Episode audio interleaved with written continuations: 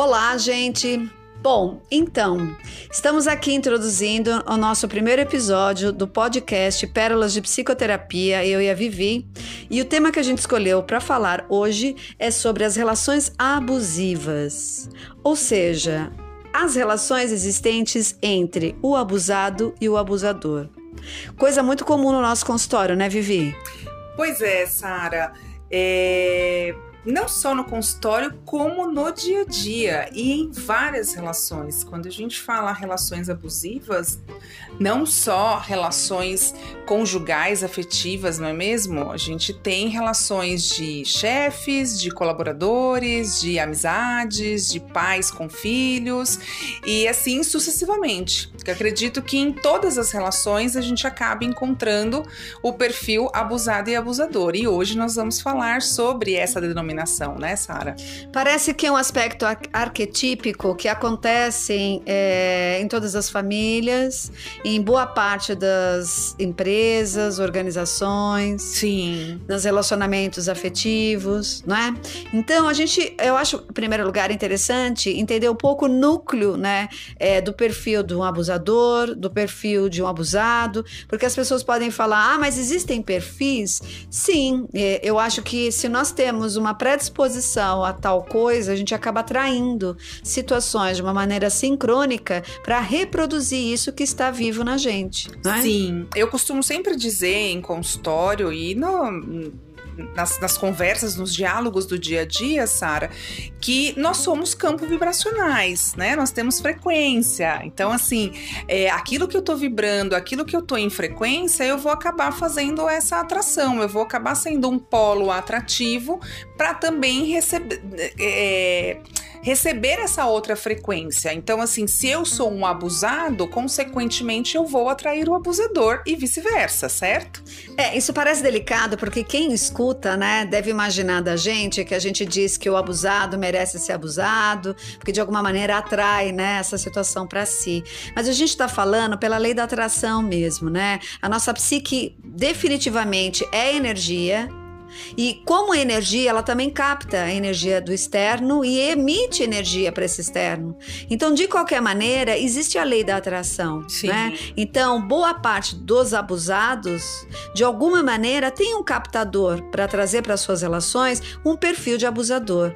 O interessante é a gente entender quais são esses perfis, né? Qual é o perfil do abusador na tua visão? O perfil do abusador, Sara, é aquele que acredita ter um poder.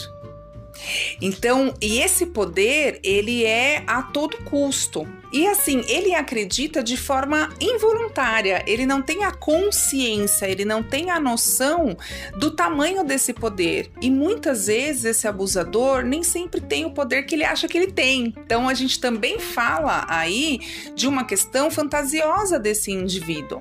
Então, quando a gente está pensando e falando sobre o perfil do abusador, a gente sempre tem que pensar que o poder é o que vai conduzir esse indivíduo, esse abusador.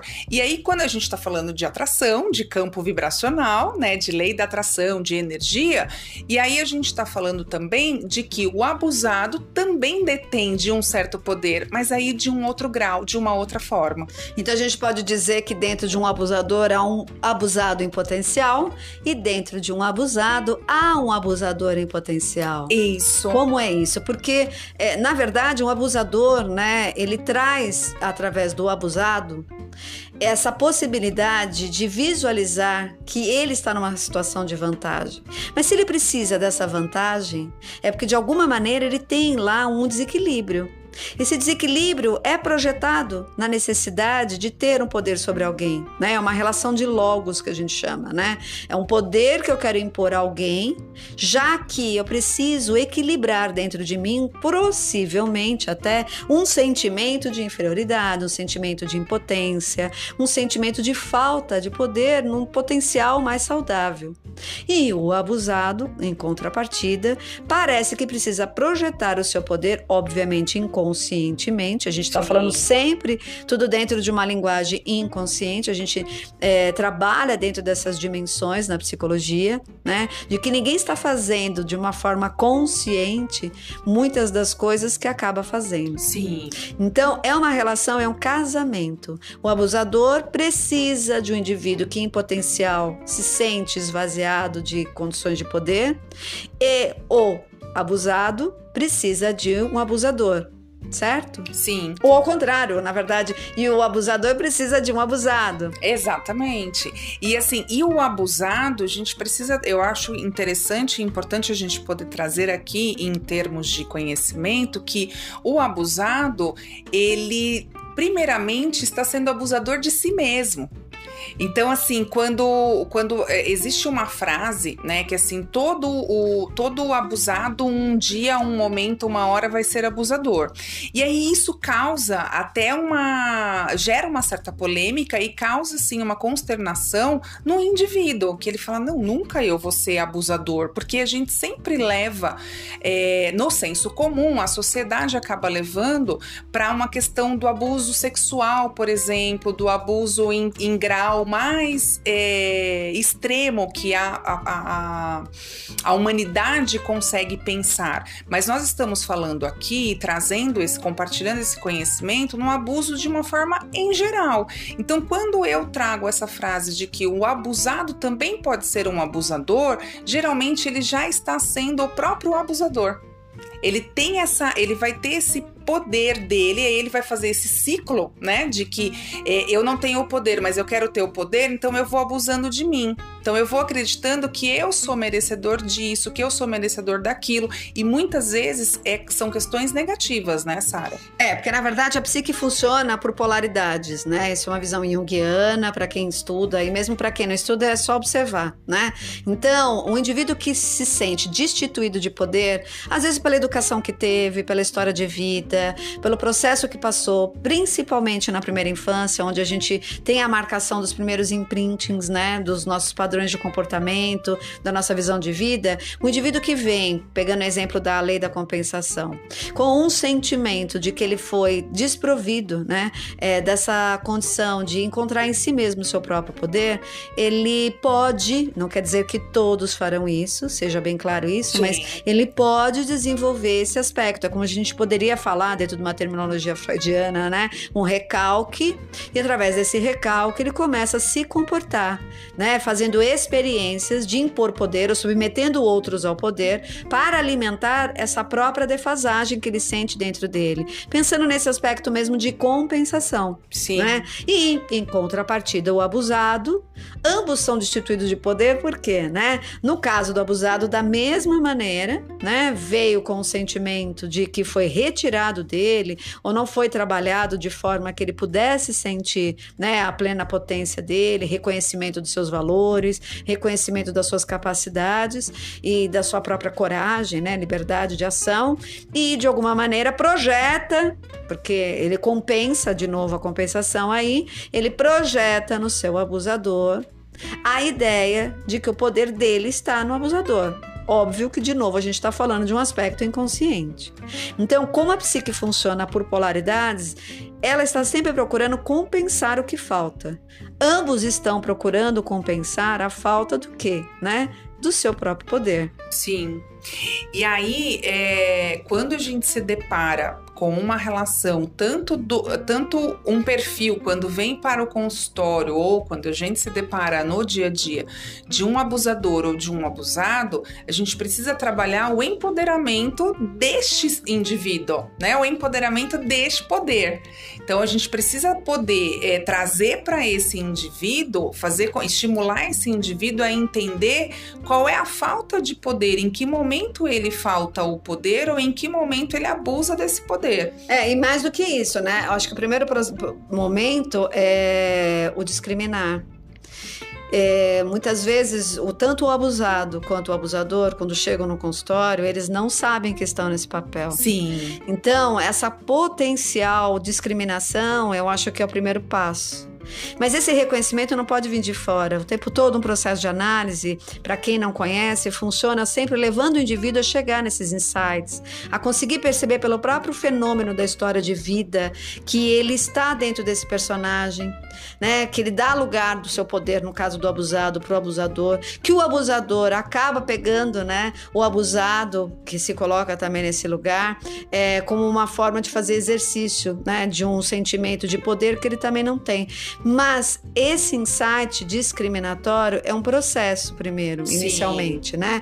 É, de cara, se senta um abusador aqui no consultório e diz, é, eu vim aqui porque eu sou abusador, né? Tava muito fácil e isso é o que não existe. O uhum. abusado às vezes chega dizendo me sinto mal, me sinto aprisionado ou dentro de uma relação de poder na empresa, na minha vida pessoal, na minha casa, com os meus amigos. É mais fácil até porque normalmente eles vêm com o jargão da vítima. E um outro detalhe importante, então quando esta pessoa chega com esse personagem bem cravado, né, bem marcado nele, o que é mais interessante, né, é conseguir perceber o quanto ele se identifica com essa questão da vitimização, que o paralisa, porque na verdade ele já está tão é, é, querendo encontrar ganhos secundários por se sentir vítima de um processo onde alguém faz uso do poder sobre ele, que de certa forma ele busca, às vezes até na relação terapêutica, que o terapeuta fique nesse lugar, colocando ele como a vítima da história e passando a mão, possivelmente, na cabeça e exacerbando esse aspecto. Que ao contrário, quando você fala do empoderamento, eu entendo então que desse sentido, é, o verdadeiro empoderamento é já trabalhar com esse indivíduo que vem no, na uhum. condição, no sentimento de abusado, o quanto ele é o único responsável por este lugar onde ele está. E também é um caminho longo, né? Sim, é, é como você falou, não dá para a gente chegar logo de cara, é, mesmo que tenha a consciência que vai ser bem difícil da questão do abusador, por exemplo, ele falar, ah, eu vim aqui porque eu sou abusador, e aí a gente logo de cara começar a trabalhar isso. Não, a gente precisa entender da onde vem a origem, né? E aí você falou muito de compensação, de falta, então assim, nós vamos fazer é, um, um, um, trabalho na, na psicoterapia de que até eu brinco muito que a psicoterapia a gente usa uma retroescavadeira, né? A gente vai realmente escavando aquele terreno para descobrir as origens, para descobrir os fósseis que trouxeram essas questões à tona. É? E muitas vezes tra traz à tona uma demanda que a pessoa realmente às vezes não tem ainda a prontidão para lidar com aquilo. Então, assim, de cara a gente não consegue ir com os dois pés no peito. A gente tem que realmente acolher esse perfil. E aí, como você está trazendo, é muito mais fácil quando vem o abusado, porque ele vem nesse papel de vítima, e aí a gente vai mostrando para ele que ele está no papel de vitimização. Agora, a gente precisa também trazer para ele a importância dele entender entender da onde vem essa origem da vitimização. É, porque muitas vezes ele está tão identificado com a vítima que ele não quer sair desse lugar. Então, muita, ele vai projetar mesmo na gente uma raiva da toda e qualquer possibilidade da tentativa do trabalho terapêutico ampliar a consciência dele para um outro lugar que não esse. Sim, porque assim, eu costumo dizer que nós, nós temos um funcionamento. Então, nós funcionamos de uma forma. Então, por exemplo, eu tenho quase 40 anos. Há quase 40 anos eu funciono de um jeito. A partir do momento que eu vou para um processo de escavadeira, né, de realmente trabalhar esse meu terreno, eu não vou conseguir em, tão pouco tempo é, é, mudar a chavinha de como eu funciono, porque há 40 anos eu funciono de uma forma. É. E eu não vou conseguir identificar logo de cara que opa, eu estou funcionando como vítima ou como abusador, porque eu tenho a questão dos ganhos secundários, como você falou. Então, o fato da gente se projetar no outro, nós também temos ganhos secundários com isso. E aí as pessoas falam, mas como é que eu vou ter ganho secundário numa relação dessa? A gente tem vários, existem vários ganhos. É que parece até brincadeira. Que parece até brincadeira, mas é como a gente está trazendo. A psique humana, ela é muito mais, ela transcende muito mais além daquilo que a gente só tá vendo, daquele pequeno indivíduo que muitas vezes está diante de nós, né? É, porque o interessante é até contextualizar isso, né? Porque abusado e abusador. Então, em todos os contextos tem isso. A gente é, percebe muitos nos discursos de quem chega com esses contextos contextos no consultório, é, essas relações começaram até na primeira infância e muitas vezes qual é o primeiro ambiente social que a gente frequenta depois da família? As escolas. E um tema muito é, emergente hoje é essa questão que para muitos denominados bullying, né, da vida, mas no fundo, no fundo, vamos entender, né? Quando você vai para a escola, você de certa forma está indo para o seu primeiro meio social. E nesse momento, ou nesta fase, né, as crianças, de alguma maneira, estão criando identidade e essas identidades começam a ser projetadas dentro dos grupos, né? Dos grupos de amigos, dos grupos de sala de aula, dentro de um contexto maior da escola. Os próprios professores muitas vezes participam disso, Sim. né? É, tendenciosamente até colocando rótulos, né? Da menina bonitinha, do menino feinho, do gordinho, da bonitinha, da que faz a lição de casa, daquele que é bagunceiro. Mas, é, independente disso, nesse meio social, se a criança já vem de um núcleo familiar aonde de certa forma, né, ele foi trabalhado para ser destituído do seu próprio poder, do seu próprio reconhecimento, veja, é a coisa mais fácil do mundo que ele comece a atrair situações dentro da escola, né, é, aonde as crianças podem começar a despertar o interesse em querer criar relações de abuso. Né? Então, a gente tem relatos de adultos hoje no consultório, né? já mais de 30 anos, 40 anos, com lembranças da época de infância, onde passaram anos da vida né? Tendo que dar o seu próprio lanche para as outras crianças, passou por isso em silêncio, nunca sequer comentou, né, dentro de casa ou com outras pessoas e começam a confessar que essa história de se sentir, né, é, submetido a uma situação de poder em relação aos outros onde os outros de alguma maneira abusavam, né, é, das suas das suas coisas, da sua merenda, dos seus pertences escolares é antigo, né? Então veja, existe um perfil e essa lei da sincronicidade faz com que a energia que ele já está trabalhando dentro dele, quando emerge e nesse primeiro ambiente, do primeiro rótulo social, que é a escola, uhum. ao chegar nesse ambiente, é muito interessante perceber que ele atrai experiências repetidas de pessoas que parecem que se sentem motivadas a querer abusar deles, né? Não é que a gente está dizendo que o abusador, eu quero que fique bem claro isso, que o abusador está numa condição pedindo para ser abusado, Sim. mas existe esse potencial energético Existe esse aspecto que o indivíduo não sabe, que está emitindo como mensagem subliminar, atraindo potenciais e outros indivíduos que também foram destituídos do seu poder do seu reconhecimento, fizeram isso de uma maneira perversa na primeira infância e ficam procurando potenciais perfis de abusados para fazer essa relação. Então, essas escavações começam aí, e essa é a lei da sincronicidade, não é? Sim, e quando a gente fala de quando a gente fala de é, é, energia, né, Sara, como, como a gente está desde o início trazendo isso, eu acredito que é, a questão da energia, campo vibracional, vai permear os nossos assuntos, porque a gente lida com isso diariamente no consultório, é, é onde a gente consegue explicar a questão da inconsciência, a questão da involuntariedade.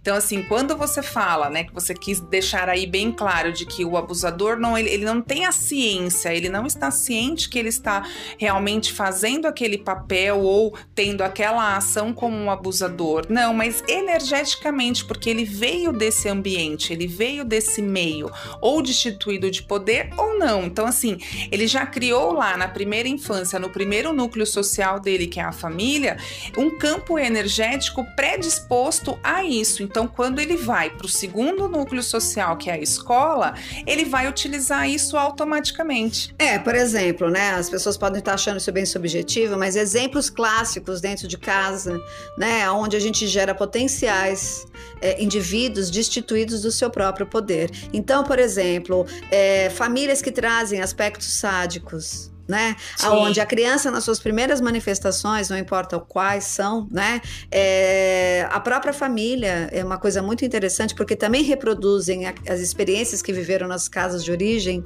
é, tiram barato, né? Dão risada da criança, é, charcoteiam, é, acabam entrando em situações onde eles são cínicos, riem das próprias dificuldades né? Então, é, parece uma coisa banal, mas esse é um input. Eu considero isso um input, né? Ou a criança está lá na sua manifestação muito diferente da manifestação oficial da casa, né? Vamos supor, uma casa de engenheiros, uma criança que é artista, né? Essa criança vai trazendo as suas é, contribuições é, mais artísticas, mais intuitivas, mais caóticas dentro de uma casa, de uma família racional. Essa família vai reprimir ou, de alguma maneira, vai deixar claro que aquilo não é bem-vindo, não é aceito, e vai charcotear até certo ponto, né? É. No sentido de um sorriso dando a entender que aquilo não é interessante, né? Eu vou copiando gradativamente esses aspectos e vou me sentindo inadequado. Isso já é um input para eu me sentir é, passível de abuso. Sim. O outro, é, o contraponto do abusador é uma família onde os próprios pais, os genitores ou os adultos da, da família, de alguma maneira abusa do seu próprio poder em relação às crianças. Fora os abusos que a gente nem tá colocando aqui, Sim. são aqueles abusos clássicos ditos, né, os sexuais, mas eu tô dizendo de abuso de poder mesmo, do tipo eu que mando aqui, né, é, a, a, coisa da imposição da força para fazer com que o indivíduo se sinta é, submetido àquela ideia de que não tem diálogo, é, de alguma maneira até com castigos físicos, né? Essa criança de alguma maneira ou o teu pai e ou a mãe que não coloca o limite, né? Não colocando limite onde esse indivíduo, independente do que ele faça, não traz nenhum aspecto moral envolvido, uhum. é, não se traduz isso de nenhuma maneira criando empatia sobre a necessidade do outro, né? Onde começa a liberdade da gente, onde termina. Quer dizer, olha, no concreto, a gente pode entender que as mínimas coisas do dia a dia dentro de uma casa já são fortes o suficientes para criar esses dinamismos que de alguma maneira podem né, sobressair aí é, na personalidade futura, causando principalmente na adolescência, que é uma fase mais delicada ainda, né, é, esses papéis, onde eu fico com o papel de quem fica ali, né, sendo abusado, calado, submetido, e você fica no papel do algoz, que o tempo todo, de certa forma, eu projeto o meu poder. Não sei se você vê assim também. Sim, eu, eu, eu, concordo com a tua visão, vejo também, entendo da mesma forma. É, porque assim, Sara, por mais que sejamos indivíduos e tenhamos o nosso caráter, a nossa personalidade, a tal da índole, nós somos moldados dentro do nosso ambiente. E aí, se a gente está falando de primeiro ambiente como primeira infância, né, onde nós temos os tutores, os nossos responsáveis, é, que seja pais é, biológicos, pais adotivos ou avós, porque nós temos muito é, terceirização das, da, dos tutores. Da educação. Né, da educação. Então, assim, a gente tem os avós que vão fazer a parte do, do, dos educadores, a gente tem tios fazendo parte de educadores, nós temos babás fazendo parte de educadores, e aí essa terceirização também vai de novo lá para a escola. Então, eu concordo sim com o teu ver, eu enxergo isso também dentro do consultório quando vem, e eu acho muito interessante que, assim, quando a gente faz, por exemplo, um trabalho com a criança interior, a gente sempre tem a mesma idade praticamente, entre 6 e 7 anos, onde a pessoa, ah, eu lembro que lá nos meus 6, 7 anos algo aconte... me paralisou. Algo me paralisou, ai, acontecia algo assim que era frequente e tal. Então, assim, é neste momento que a gente cristaliza, né, é, realmente essa questão do. Quando a gente está no processo terapêutico, a gente entende e consegue identificar essa cristalização. Então, o quanto é importante esses primeiros momentos é, de vida, de desenvolvimento do indivíduo. Sim, é? e que agora vai ficando cada vez mais forte isso, mas nem sempre as famílias entendiam o quanto é significativo, o quanto é profunda as experiências que a gente tem nessa fase e que elas marcam os primeiros imprintings que vão ficar rodando como um disco rígido para o resto da vida, Sim. né? Agora, de certa forma, é, qual é o caminho, né? Então, eu estou escutando sobre abusado, estou escutando sobre abusador, eu estou escutando sobre relações de poder, né? É, relações de abuso. É, cada um, né, tem que voltar para dentro de si, né? E eu acho que buscar os seus próprios argumentos, ou seja, aonde eu, né, me perdi em relação à, à própria ideia do meu poder, uhum. do meu reconhecimento do que sou e até do que não sou, a ponto de começar a projetar fora ou permitir que alguém externamente venha e me coloque isso como uma lição, né? Porque o que que está por trás dessas relações de atração? Um abusado precisa de um abusador para quê? É muito triste dizer isso, mas e o abusador precisa de um abusado para quê? Então, qual seria a grande saída transcendente dessa história? Ou seja, qual seria a possibilidade de cura ou de emancipação de uma condição tão difícil, uhum. né? O abusador precisa entender que o abusado foi lá de alguma maneira ajudar ele quando se emancipa dessa condição a poder sair dessa situação. E o abusador, a gente acredita muito no poder da vida, né? Que a vida vai levando as pessoas aonde elas precisam. Sim. E a própria vida vai dando sinais. O abusador muitas vezes vê por esses sinais que ele está indo por um caminho desenfreado, fazendo uso desse poder, machucando as pessoas. Eu acredito muito que os sinais vão vir. Acredito também que é, o sofrimento, de alguma maneira, quando começa a chegar no auge, é o que leva eles para o consultório, porque é mais fácil um abusado vir para o consultório do que o abusador. Uhum.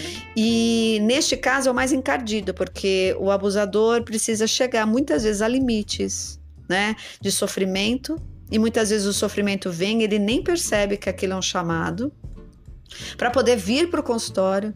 E muitas vezes, dentro de uma dor profunda que ele traz, ou de sintomas né, que ele vai desenvolvendo, ele vai descobrir no decorrer do tempo o quanto ele é própria vítima, ele mesmo, dessa necessidade de poder submeter o outro. Sim. E o abusado, talvez entender né, nessa discriminação o quanto de certa forma, ele precisou desse abusador para trabalhar seu verdadeiro potencial. Porque quanto mais ele vai sendo reprimido, mais há uma tensão levando a ele a querer desembocar uma solução para o problema. É que tem muita resiliência, tem muitos abusados que passam anos, uma vida, né?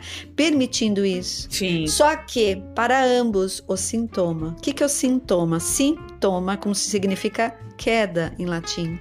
Então, na queda, nas quedas que ele vai levando, seja sintomas físicos, seja situações externas, né, que acontecem com esses indivíduos, levam eles a estados de emergência, que a psicoterapia é um dos recursos aonde eles acabam, né, é, procurando para poder trabalhar aquela emergência. Só que dentro dos processos é possível, através de um, uma análise, né, identificar ou que ele está no papel do abusado ou que ele está no papel do abusador.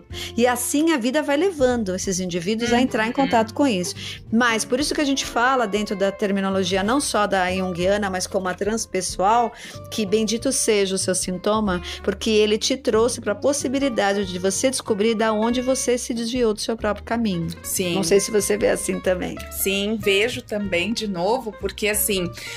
tudo é um aprendizado, tudo é uma lição. Então, assim, existe até um, um uh, é, uma frase é, bem é, poética, de, digamos assim, que assim, se não é bênção, é, é lição, né? As pessoas dizem.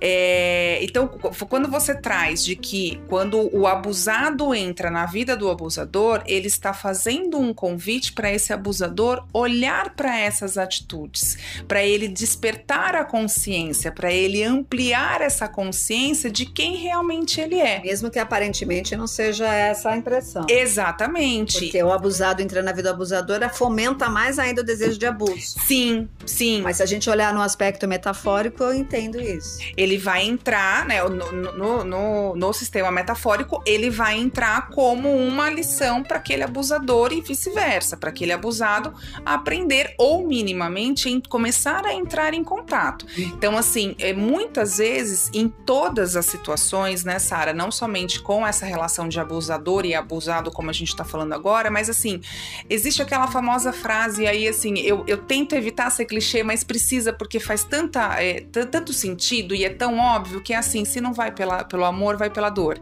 E a gente tem muitas pessoas, muitos indivíduos que vêm para o consultório, que vêm para psicoterapia, muitas vezes pela dor. E aí, tanto o abusador quanto o abusado. Nós começamos falar, falando que o abusador ele é um pouco mais difícil de vir já com uma certa com uma, com, com uma certa consciência. O abusado também. Mas na hora que entra no consultório e começa o processo lá de vamos descobrir os fósseis que, que trazem a origem, a gente entra em contato com esse aprendizado e aí expande essa consciência. Daí a importância né, do autoconhecimento. A Exato. psicoterapia, quando a gente é, elegeu esse podcast como Pérolas de Psicoterapia, a gente ilustra através de assuntos o quanto é importante o autoconhecimento. A psicoterapia é mais um, uma ferramenta para esse aspecto, né?